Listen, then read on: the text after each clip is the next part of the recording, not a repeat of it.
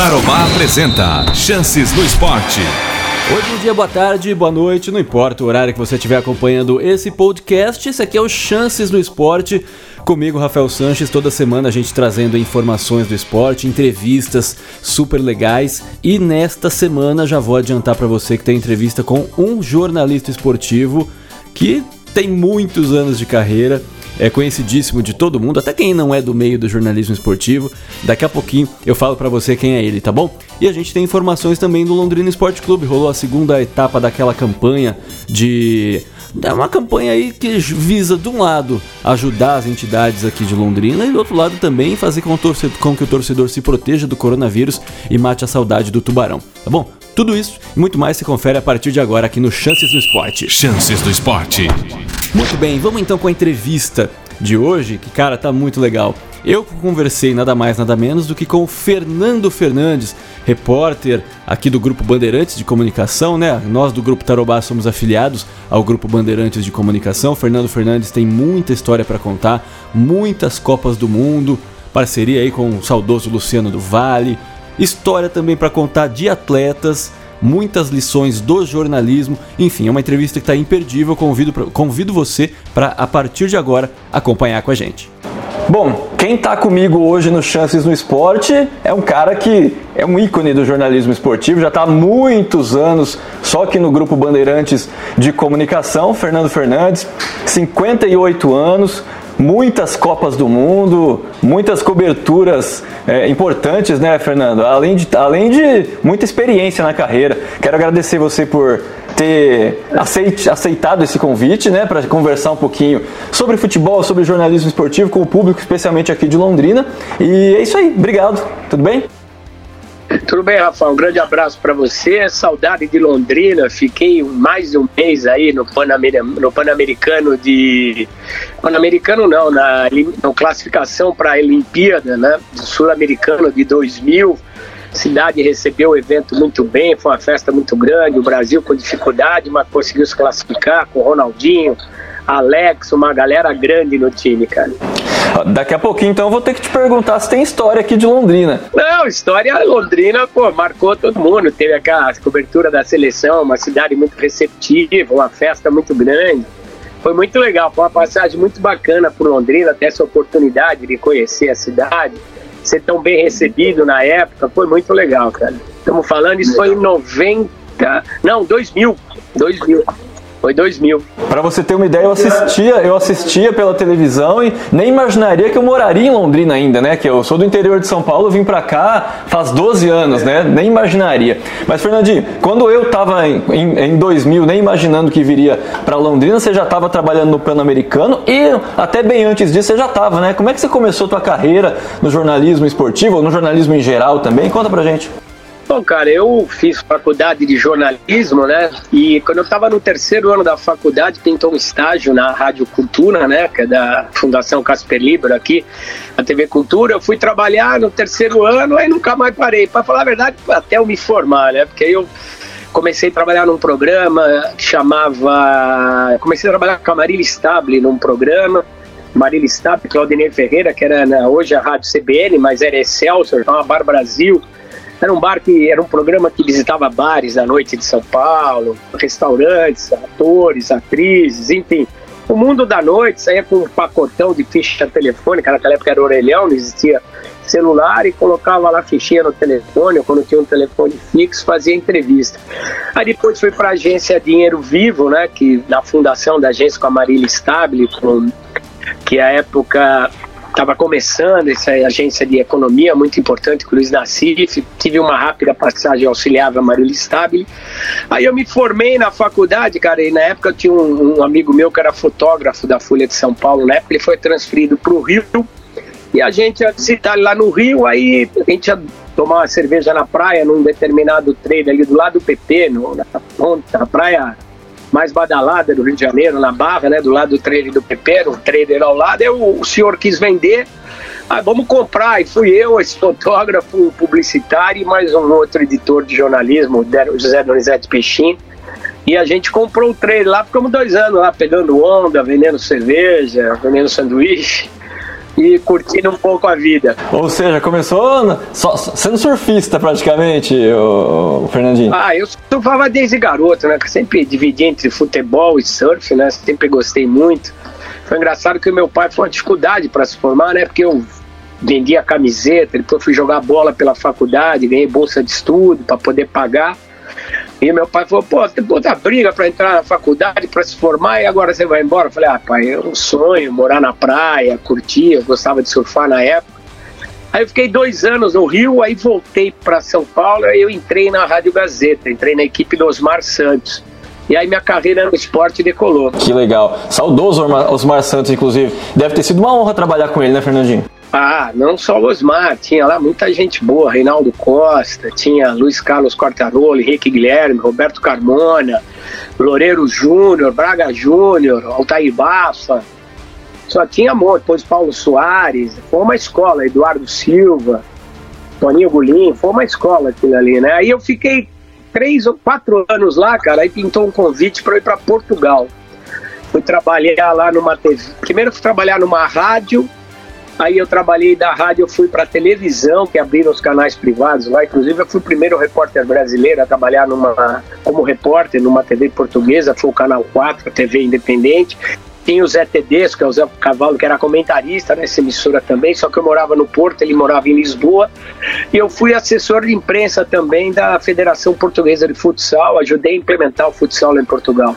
Fiquei três temporadas lá Aí quando eu voltei, eu entrei na Band, né? Na verdade, eu voltei, estava trabalhando na, na produtora dos Osmar Santos, até na, na véspera do acidente dele, nós conversamos muito, ele tinha acabado de pegar um, um carro novo, um Mercedes, foi o carro do, do acidente, mostrando pra gente, Mercedes era uma coisa rara naquela época, em 93, no Brasil. Aí eu entrei na Bandeirantes, fui chefe de reportagem, entrei em outubro de 93, maio de 94, indo para a Copa do Mundo como chefe de reportagem. E na volta eu era repórter do Sport TV, quando o Rock abriu o Sport TV, e era chefe de reportagem na Band. Aí depois eu migrei para reportagem na Band, e tô, fiquei, até, fiquei esse tempo todo lá, teve uma rápida passagem pela Record. Quando o futebol foi para a Record, fui eu, Luciano, Prieto, Paulo Calçado, Godoy, montamos uma equipe forte lá com Márcio Moron, tinha bastante gente, Roberto Tomé. E aí eu voltei para a Band em 2005, se eu não me engano, 2004, e estou lá até hoje de novo. Ô, Fernandinho, você falou aí que você começou com muita gente boa, muita gente conhecida, né? E como é que é para você ter agora o inverso, né? Porque você, naquela época, você era um novato, e agora você é referência para muita gente, né? Até muita gente que eu acredito que comece a trabalhar com você hoje na Band. Como é que é essa inversão de valores para você? Cara, eu dei muita sorte que eu sempre trabalhei com pessoas muito competentes no trabalho e sempre foram grandes referências. Osmar, Luciano, trabalhei com o Kleber, Mauro, o Silvio Luiz, J. Júnior, né? eu vou acabar Rivelino, Gerson, Mário Sérgio, Armando Nogueira. Toninho Neves, Michel Lohance. Então eu sempre tive grandes professores, Oscar Ulisses, trabalhamos juntos na Record, Paulo Soares, enfim, Reinaldo Costa, muita gente boa. Então eu tive muitas boas referências, né? E é legal, o jornalismo é feito de tempo, né, cara? Eu tô já há 35 anos nessa estrada de repórter, né? Agora apresento alguns programas lá na Band, quando tenho oportunidade, sou comentarista de alguns programas também. E é, é assim, é o tempo, né? A referência que faz, é importante você estar tá sempre se reinventando e ao mesmo tempo você ter mantido uma coerência ao longo desses anos todos, né? Porque aí foi legal porque a galera passa a te conhecer, muita gente às vezes me reconhece só pela voz, pelo comportamento e principalmente pela maneira de ser. Eu não sou um cara com o microfone na mão e fora dele eu sou diferente. Eu acho que isso criou muito a empatia que as pessoas têm comigo. Né? Trabalhei no show de esporte, tive a oportunidade de trabalhar numa equipe, a do Osmar, depois a do Luciano, né? E isso marcou muito, né? São personagens muito importantes do, do esporte brasileiro. Eu tive essa felicidade, Juarez Soares, né? isso marcou muito, né, cara? Eu aprendi muito e eu pude fazer parte do momento histórico, né, da televisão e na rádio também. Foi um privilégio. Para quem queria ser médico e virou repórter há 35 anos, até que eu tô cumprindo, acho que, meu papel razoavelmente. Ô, ô Fernandinho, eu te conheço, né, de, de assistir é, televisão há muito tempo, mas óbvio que a gente vai pesquisar um pouquinho. E você, então, você queria ser médico e acredito que você de, de, desistiu de ser médico até pelo mesmo motivo que eu não quis seguir essa, essa vida. Eu sempre achei que eu não ia, ah, não vou estudar tanto para ser médico, não vou, não vou conseguir, deixa quieto. É, então, eu tentei uns dois anos de vestibular, mas o vestibular naquela época era outra coisa, sempre tem uma baita decoreba. Estudei minha vida inteira em colégio de estado, não que isso seja um demérito, mas era mais, eh, tinha mais dificuldade. Muita gente conseguiu passar no vestibular eu não tive essa. Meu irmão mais novo é médico hoje, ele se formou, conseguiu entrar, um negócio legal. Mas aí eu, eu caí no jornalismo por acaso, cara. Quando eu não conseguia medicina, eu entrei para fazer publicidade, depois dos dois primeiros anos, dois primeiros anos você tinha que escolher escolher no ano básico, aí você ia para publicidade, relações públicas ou jornalismo. Eu, eu acabei optando por jornalismo, comecei a trabalhar, sempre gostei de esporte, sempre gostei de viajar. E aí eu comecei a me identificar muito com o jornalismo, muita vontade, muita batalha, muita luta, e a vida seguiu e cavei bons caminhos, trabalhei muito, né? E tive a oportunidade de estar ao lado de muita gente que me ensinou. Não podia deixar de citar aqui o Edson Scatamarca também, que é uma figura sensacional, que me ajudou muito. César Teixeira, Tim Teixeira. Você vai falando, você vai lembrando. É muita gente muito tempo de estrada e eu só tenho a agradecer essas pessoas. Fernandinho, vamos falar um pouquinho, entrar um pouquinho é, no futebol e, no, e no, também no jornalismo esportivo. É, que diferenças aí que você nota no jornalismo esportivo desde quando você começou para hoje? Tá, tá, bom, tem, acho que tem melhorias e tem coisas que devem ter piorado também e tem coisas que a tecnologia acabou, acabou acrescentando, né? Como é que você avalia tudo isso? É, como eu te falei no começo do nosso bate-papo, eu usava ficha telefone para entrar no ar, né? Você ia cobrir seleção brasileira brasileira. Eu comecei a cobrir seleção brasileira em 88. Você ia cobrir seleção brasileira, você tinha, chegava no hotel, tinha que arrumar um telefone para fazer uma ligação com o gravador, quando não ia com ficha telefone. Hoje o celular é uma ferramenta que você entra de qualquer lugar do mundo. Agora na Copa da Rússia, quando dava problema com a câmera, você tinha que despachar, eu entrava pro celular, tinha um aplicativo que eu entrava online na TV, com retorno, com tudo. Mas assim, eu acho que o, a tecnologia ela tem as suas virtudes, mas ela não substitui o olho no olho, a intuição, a percepção, a conversa, a, o relacionamento que você cria, isso tudo, tudo, tudo leva tempo. A tecnologia, se você bobear, que eu acho que esse é o grande problema hoje, você vive a experiência dos outros. Que as pessoas escreveram, que as pessoas leram, que as pessoas comentaram, tornou muito mais acessível para todo mundo dar sua opinião, a, a, verdade se multiplicou, né, a comunicação se multiplicou, mas o jornalismo eu acho que ele ainda é formado disso, você tem que gostar de estar com gente, de conversar com gente, facilitou em um aspecto e no outro tornou um jornalismo muito mais superficial, porque é importante você estar onde a notícia está acontecendo, nós somos contadores de história, a gente tem o privilégio de viver a história e poder transmiti-la.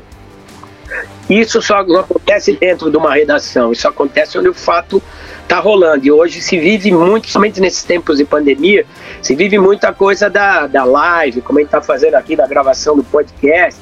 Mas, cara, tem uma coisa que, é, que a gente tem deixado de lado, eu digo, talvez o ser humano de uma maneira geral, mas muito mais o jornalista, que é aquela intuição, o feeling, que é aquela soma dos sentidos que te despertam alguma coisa que às vezes você não consegue explicar o que é, mas você sabe que tem algo. É aquela coisa do faro do jornalista, daquela história. Pô, tem alguma coisa aqui, eu não sei o que é, mas eu vou atrás.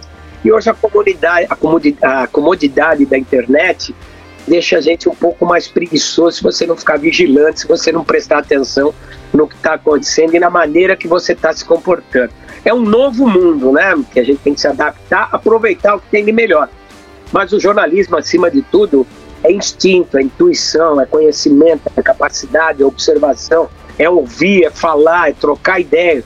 E nada substitui a presença, né? A distância ela é abreviada né, com a internet, mas ao mesmo tempo a proximidade que é a essência da relação humana, que o jornalismo é essa troca de relações, você transferir esse conhecimento, essa experiência que você viveu para quem não teve a oportunidade de estar tá ali. Calma que não acabou, não acabou não. Daqui a pouquinho tem a segunda parte da entrevista com o Fernando Fernandes. Você não perde por esperar, ele vai falar até dos tênis dele. Está ligado que ele é, ele tem uma coleção de tênis exóticos. Fernando Fernandes é um colecionador nato de tênis. Depois ele vai falar disso aí também, tá? Por enquanto a gente vai falar do Londrina Esporte Clube porque rolou na semana passada a segunda etapa daquela campanha de venda, né, de kits de máscaras. O Londrina disponibilizou aí 1.500 máscaras, né? 500 kits com três máscaras cada uma. O pessoal poderia ir até o VGD, isso na quarta-feira da semana passada. O pessoal poderia ir até o VGD e aí pagar 5 reais ou então é, trocar esse kit de máscaras por um quilo de alimento não perecível. Rapaz, foi um sucesso. Em uma hora se esgotaram todos os 500 kits. Teve gente que entrou na fila e ficou sem, inclusive, viu? Mas a gente vai ouvir a Natália Cotrim, que é a gerente de marketing do Londrina Esporte Clube, falando sobre o sucesso dessa campanha e o objetivo do clube, né, em fazer toda essa iniciativa com os kits de máscaras. Em uma hora foi tudo, toda, todo o nosso estoque, foi rapidinho, igual da outra vez, né? A gente teve sucesso de novo. Uhum. Sim, a maioria veio e levou os dois kits, né? Eram liberados dois kits por CPF e o pessoal aderiu, levou os dois. E lembrando que, além do pessoal matar saudade do Londrina, tinha uma, uma causa solidária, né, Natália? É, isso é o mais importante, né? A nossa ação foi voltada realmente para ajudar o próximo, tanto é que 100% da arrecadação vai ser destinado para doação. E também tem a Matar a Saudade, né? O VGD hoje a gente está reformando ele, ele está passando por uma reforma. Então o torcedor pode vir aqui acompanhar um pouquinho de como que está sendo, dar uma olhada em como que está e ajudar, né? Muito bem, então essa é a Natália Cotrim, gerente de marketing do Londrina Esporte Clube, e a gente fica aguardando essa próxima etapa, porque com certeza vai ter uma terceira etapa dessa campanha que foi sucesso entre os torcedores do Tubarão. E agora a gente volta para a segunda parte da entrevista com Fernando Fernandes, 58 anos, repórter experiente do grupo Bandeirantes de Comunicação, muita Copa do Mundo, muito, muito jogo grande na carreira. Segue aí ouvindo o Fernandinho. Ô Fernandinho, o que que você conseguiu, digamos assim, a mais, seja de informação, seja um furo, seja assim, aquela, aquela notícia que você conseguiu por. Eu sei que você tem anos e anos, você deve ter conseguido várias dessas. Mas assim, por estar tá lá, por estar tá conversando, por estar tá trocando ideia com o atleta, com o técnico, com o dirigente. Você sabe que isso tudo é uma construção, né, cara? Ao longo dos anos você vai construindo, você encontra um cara aqui, hoje o cara tá lá, tá colar, você vai construindo. E acima de tudo é ter uma personalidade. Eu sempre tive um comportamento, um cuidado profissional de nunca esquecer que embaixo da camisa tem gente né? independente da cor do time, da, da função que exerce. Eu sempre respeitei demais o ser humano. Muito difícil eu botar o microfone na boca de alguém sem eu perguntar antes se vamos falar. Tem situações que isso acontece. Mas eu vou te dar um exemplo mais, mais próximo que aconteceu, e acho que foi o maior furo da minha vida, foi a questão do Neymar fora da Copa do Mundo. Quando o Neymar tomou aquela pancada contra a Colômbia, eu percebi que a coisa era grave e eu desci para o vestiário, porque eu também era, era meu dia de fazer a entrevista na chama Red Zone, quando os jogadores saem do campo, você fica numa zona ali dentro, você pega os jogadores saindo do campo. E eu desci um pouco antes e eu tive a oportunidade de ver o Neymar passando na minha frente na maca, chorando muito, e, e o semblante das pessoas que estavam em volta mostravam que a coisa era mais séria do que uma simples pancada não havia, não havia confirmação clínica, nada. Eu liguei para o meu produtor eu falei, ó, vai lá para o hospital, porque nas, nas sedes, em Belo Horizonte, cada série tem dois ou três hospitais referências da FIFA. Ele foi para o hospital e eu fiquei lá. Aí peguei um outro câmera que estava comigo, falei, fica lá na porta do vestiário, vê o que está acontecendo. Já tinha uma ambulância encostada. Eu vi gente da família do Neymar passando, assustada, você começa a perceber. Aí ele foi para o hospital. Nisso que ele foi para o hospital, acabou o jogo, os jogadores saíram, eu entrevistei. E normalmente, quando a gente acaba essa entrevista, a gente sai desse red zone e vai para um outro lugar que se chama zona mista, que é mix zone. Aí o jogador já saiu do banho e quando ele passa ali para dar entrevista para a galera. Aí terminou a entrevista, eu, o meu editor, meu, meu, meu coordenador, vai lá para a zona mista. Eu falei, não, eu não vou, a notícia está aqui. Tá louco? Vai para lá. Eu falei, eu não vou, vou ficar aqui. Isso estava terminando o jornal da Band. Aí eu fui no doutor Lasmar, perguntei, doutor, como é que tá o Limão? A situação tá delicada, tal, tal. Estão fazendo exame, não tenho confirmação. Isso já me ligou o sinal de alerta. Eu falei, que coisa é, vou ficar aqui. Os caras insistindo, vai para lá, vai para lá. E eu fiquei na. Aí eu já tinha sinais e uma informação extraoficial que o Neymar estava fora da Copa. Mas eu podia dar o furo da minha vida, como eu dei, ou podia dar a barrigada da Copa do Mundo, se eu tivesse pressa. Eu podia falar, Neymar tá fora. E ao enquanto o tempo passava para ter a confirmação, o jornal foi encerrando, o jornal da Band. E aí quando eu vi o doutor Rodrigo, eu fui nele de novo, falei, doutor, falei, tá fora da Copa. Aí eu peguei, doutor, vem cá, botei a escuta nele, chamei, eu deu chamar, boixá, boixá, boixá. E o meu sinal estava cortado. O operador de áudio, o diretor de TV, que já trabalhavam comigo há muitos anos, falar, meu, se ele tá chamando desse jeito, tem alguma coisa. Independente da ordem, eles abriram meu microfone e abriram meu fone. Aí o Boixá me ouviu, fala, Fernando. Eu falei, ó, furo aqui, primeira mão, furo mundial, Neymar tá fora da Copa do Mundo. Como? Falei, é, nem, poxa, o Neymar tá fora da Copa do Mundo, a Bandeirantes está dando em primeira mão. Tá aqui o doutor Rodrigo Lasmar para confirmar. Aí o médico confirmou, deu uma entrevista e tal, terminou o jornal. Aí começaram os outros jornais, não deram nada na abertura, não botaram fé na nossa notícia. Pouco depois a notícia foi confirmada. Aí eu fui para a zona mista, falei, ó, o cara tá fora e tal. Aí começaram a rodar os outros jornais, que o nosso terminava antes, e aí deram a notícia, Neymar fora e tal. Aí o que, qual que foi? Contei toda essa história para chegar nessa situação que você falou. A minha intuição, tudo que eu havia observado, tudo que eu havia percebido, os sinais que não eram claros, mas eram dados, a fisionomia, o comportamento das pessoas, por eu ter feito oito Copas do Mundo, eu percebi algumas coisas.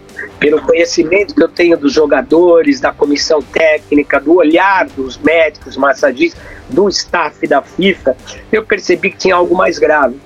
Os repórteres foram embora, existiam outros repórteres comigo lá na, na, lá na zona mista, na, na red zone no momento. O único cara que eu até falei foi pro Vitorino. Eu falei, você não vai para lá? Eu falei, não, fica aqui que vai ter uma notícia. Ele falou, o que, que é? Eu falei, só fica aqui.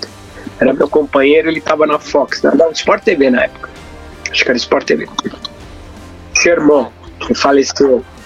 Sim, meu padrinho de casamento, um amigo de longa data. Cara, então esse é um exemplo. Eu, eu, eu li os sinais que estavam acontecendo e, e, mesmo com toda a experiência, eu tive. Eu quase morri com a notícia da Copa no meu colo mas eu tava com medo, porque antes eu falo, o Neymar tá fora da Copa, no jogo seguinte ele entra. Então, cara, é isso que eu falo, que a intuição, o tempo, a bagagem que dá essas, mesmo com toda a minha segurança, eu fiquei muito preocupado em não dar a notícia errada. E foi engraçado, cara, que os oficiais da FIFA não é permitido pôr escuta em ninguém, né, nessa área da FIFA nem na zona mista. FIFA não permite nada disso. Mas o, o oficial da FIFA eu já conheci ele de outras coberturas. E ele veio para mim e falou: Sabe que eu deixei você entrar no vestiário? Porque eu deixei você botar uma escuta no médico? Que é impressionante. Essa não é a primeira Copa que eu trabalho com você. E é uma coisa muito engraçada, cara. Quando eu falo que é você, que é o jogador da entrevista, eles nunca falam não. E eles vêm para você falar com um baita de um sorriso. Sempre isso me chamou a atenção. Eu já tinha trabalhado com esse cara umas três Copas do Mundo. É engraçado, ele falou, cara, pelo teu jeito de ser, pelo, pelo carinho que eu vejo que as pessoas têm por você, eu deixei você fazer o que não podia. Falei, pô, pra mim isso foi muito legal. É um comportamento, aquilo que você cria. São pessoas, ele era um cara que vivia na Europa, que é oficial da FIFA, me conhecia só de eventos mundiais de clubes, Copa América, Copa das Confederações e tal. E o cara percebeu o meu comportamento, e isso é legal. E é isso que eu falo: o tempo constrói. Jornalismo não é uma profissão que você arrebenta do dia para a noite, só se você for gênio, mesmo assim é muito raro. E é uma profissão que leva tempo, a construção te amadurece, né? O tempo, a construção da, da, tua, da tua carreira. E é isso, é um exemplo que, eu, que, que é muito, denota muito claro o que eu acredito. O respeito que as pessoas têm por você, a confiança que as pessoas têm em você, que sabem que você vai sempre agir com respeito. Mesma coisa quando nós tomamos 7 a 1 depois, o que você vai perguntar pro cara? Só que você tem a obrigação de milhões de pessoas que estão do outro lado da tela, que acreditam em você, que você tem que fazer a pergunta exata. Mas ao mesmo tempo você tem que respeitar o cara que já entrou para a história pela porta do fundo. Então é uma situação complicada, cara é relacionamento. É, o jornalismo é isso, cara. Ô, Fernando, isso é legal até, até ressaltar. Você falou especialmente dessa questão de. Por exemplo, você tinha a opção de, de seguir para a zona mista e ficou ali esperando, no caso do Neymar. É aquele negócio, né? Não sei se você já ouviu, se é uma expressão conhecida no Brasil todo quanto a jornalista. Tem uma historinha que contam assim. Que o jornalista foi cobrir uma inauguração de um, de um teatro, alguma coisa assim. Aí, no final das contas, que era a pauta dele, né? No final das contas, ele volta pra redação: ah, não tenho nada, porque o teatro pegou fogo. É, é mais ou menos isso, o cara vai trazendo pro, pra área do esporte, o cara vai cobrir um treino, pô, não teve treino que choveu, os caras foram treinar no ginásio. E o cara volta de mão vazia. Cara, o jornalismo, é, o jornalismo é observação, é paciência, é comportamento, é atitude principalmente. As pessoas não precisam gostar de você, elas têm que te respeitar. E elas sabendo que você as respeita, ela te respeita. E o código de respeito não é só na pergunta, no comportamento, é na atitude. Não condeno, mas, por exemplo, você vai fazer uma cobertura de um jogo, de uma seleção brasileira, de um treino, eu não acho legal, sei lá, de bermuda, shorts e tal. Você está desrespeitando. Quando você for convidado para um casamento, lá, traje social, aí você vai de camiseta. Dá, você está desrespeitando a festa do cara, a organização do cara, trabalho que o cara tem para organizar tudo aquilo.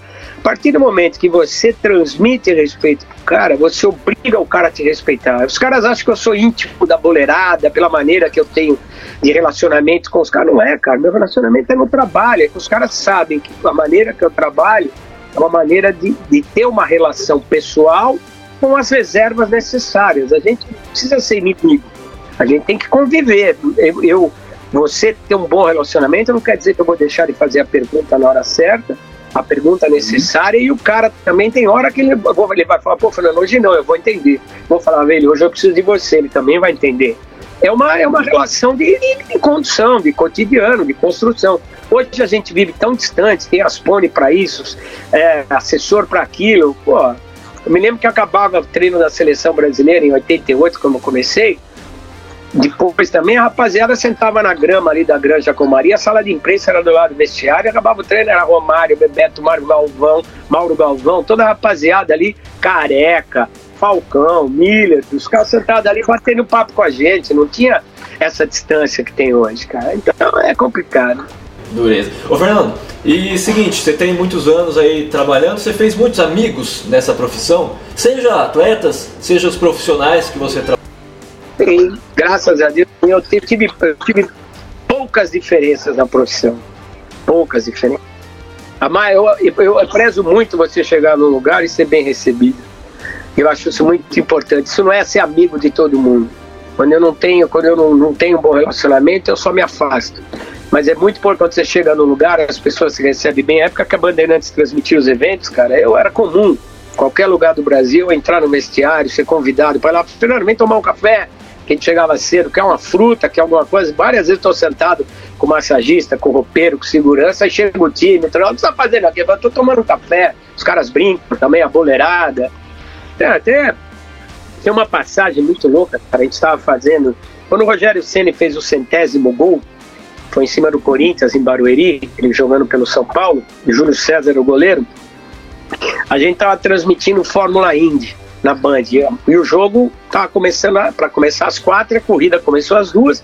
Era para acabar um pouco antes das quatro, mas a Fórmula ainda era uma coisa imponderável, porque tinha as bandeiras amarelas de acidente e tal. E aí a corrida tá chegando no fim e o jogo tá para começar e um produtor falou para mim: "Meu, você consegue segurar?" Eu falei, cara, vou tentar. Aí fui no juiz, que era o Sereta, que hoje está nos Estados Unidos. Falei, Sereta, o beijo tá atrasado. Ele falou, pô, hoje é domingo, cara. Eu falei, é, meu, a corrida tá atrasada segura aí, foi quanto? Eu falei, 10 minutos. Pô, você tá louco, meu? Falei, ah, vai. Pô, e o cara foi muito legal. Começa a ver, a... aí a gente entrevista os caras, ele começa a olhar a rede, olhar a chuteira, e o Rogério Ceni vem pra mim, pô, Fernando, eu falei, meu, aquece aí, jogar. Pô, Fernando, para de embaçar, o jogo, vamos jogar, não sei o que lá. Cara, eu sei que quando deu a bandeirada, o Luciano narrando, ganhou fulano e tal, eu fiz um sinal positivo para ele. Começou o jogo quase 10 minutos depois. O pessoal que transmitia em outras emissoras falei: pô, Fernando, você tá louco? Tá atrasando tudo aqui. Eu falei: relaxa. Quantas vezes atrasaram também? Foi um negócio legal. Isso o que, que é? É, é? é, confiança que os caras têm em você, camaradagem. Eu nunca aliviei para ninguém, cara. Eu faço o meu trabalho. Você não precisa ser agressivo. Eu, você pode fazer uma pergunta dura sorrindo. Você precisa ser grosso, agressivo. Você, você pode ser muito mais incisivo sorrindo, cara. Depende de como você constrói a pergunta. Com certeza. Ô, ô Fernandinho, eu já tenho que encaminhar para o nosso final aqui, mas desde já Eu, vou, eu já quero até pedir para a gente daqui a um tempinho eventualmente gravar uma, uma, outra, uma outra edição do podcast, porque você tem muita história para contar. Não foi nem metade do que eu queria conversar com você, mas eu preciso destacar até. Oi? Tô falando muito. Isso que é bom, você sabe que a gente gosta de, de, de, entrevistado que fala bastante, que conta bastante história. Ô Fernandinho, rapidamente então, me conta pra gente sair um pouquinho de futebol, de jornalismo esportivo, e essa sua paixão pelos tênis aí, que estilo é esse? Pô, cara, acho que isso é acho que eu preciso de um psicólogo, cara. Acho que isso é trauma de infância. Quando era moleque, era Durango, cara. Tinha um tênis só, o mesmo tênis para jogar bola. Aí no final de semana, no domingo, tinha o baile, se lavava ele no sábado à noite põe atrás da geladeira para secar, que era aquele motorzão, aí você ia pro baile para depois ir pra escola. Cara, aí eu, como eu sempre viajei muito, cara, eu conheci 60 países, fora os que eu repeti várias vezes, viajando, trabalhando pela Bandeirantes. Cara, e lá fora a facilidade é maior. Eu me lembro, minha cunhada morava em Porto Rico, cara, acho que em 2005.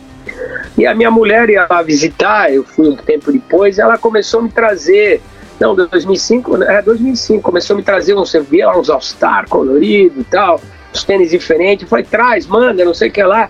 E aí, cara, eu comecei a pegar paixão, aí comecei a viajar quando eu fui para a Olimpíada da China, então era o paraíso, a gente fez Singapura, Vietnã, China, tudo é fabricado lá. Eu voltei, pô, meu filho tava para nascer, eu voltei com uns 30 pares pro moleque. Ele praticamente teve tênis até os 3, 4 anos de idade. Aí minha coleção começou e eu acabei ficando conhecido. Cheguei por causa disso. Jogador final de campeonatos. E aí, como é que vai ser os caras? Pô, não é possível, tênis feio falando no ar. E, Luciano, os caras não podem usar isso aqui. E começou a ficar uma marca registrada. Aí começou, o tênis brasileiro era muito conservador. Aí o negócio começou a crescer. Esse negócio de sneakers ganhou força aqui no Brasil e eu já estava nessa história há um bom tempo. Cheguei a ter 200 pares de tênis, cara. Hoje eu tô bem menos. Tinha mais tênis do que a minha mulher tem de sapato, cara. É maluco.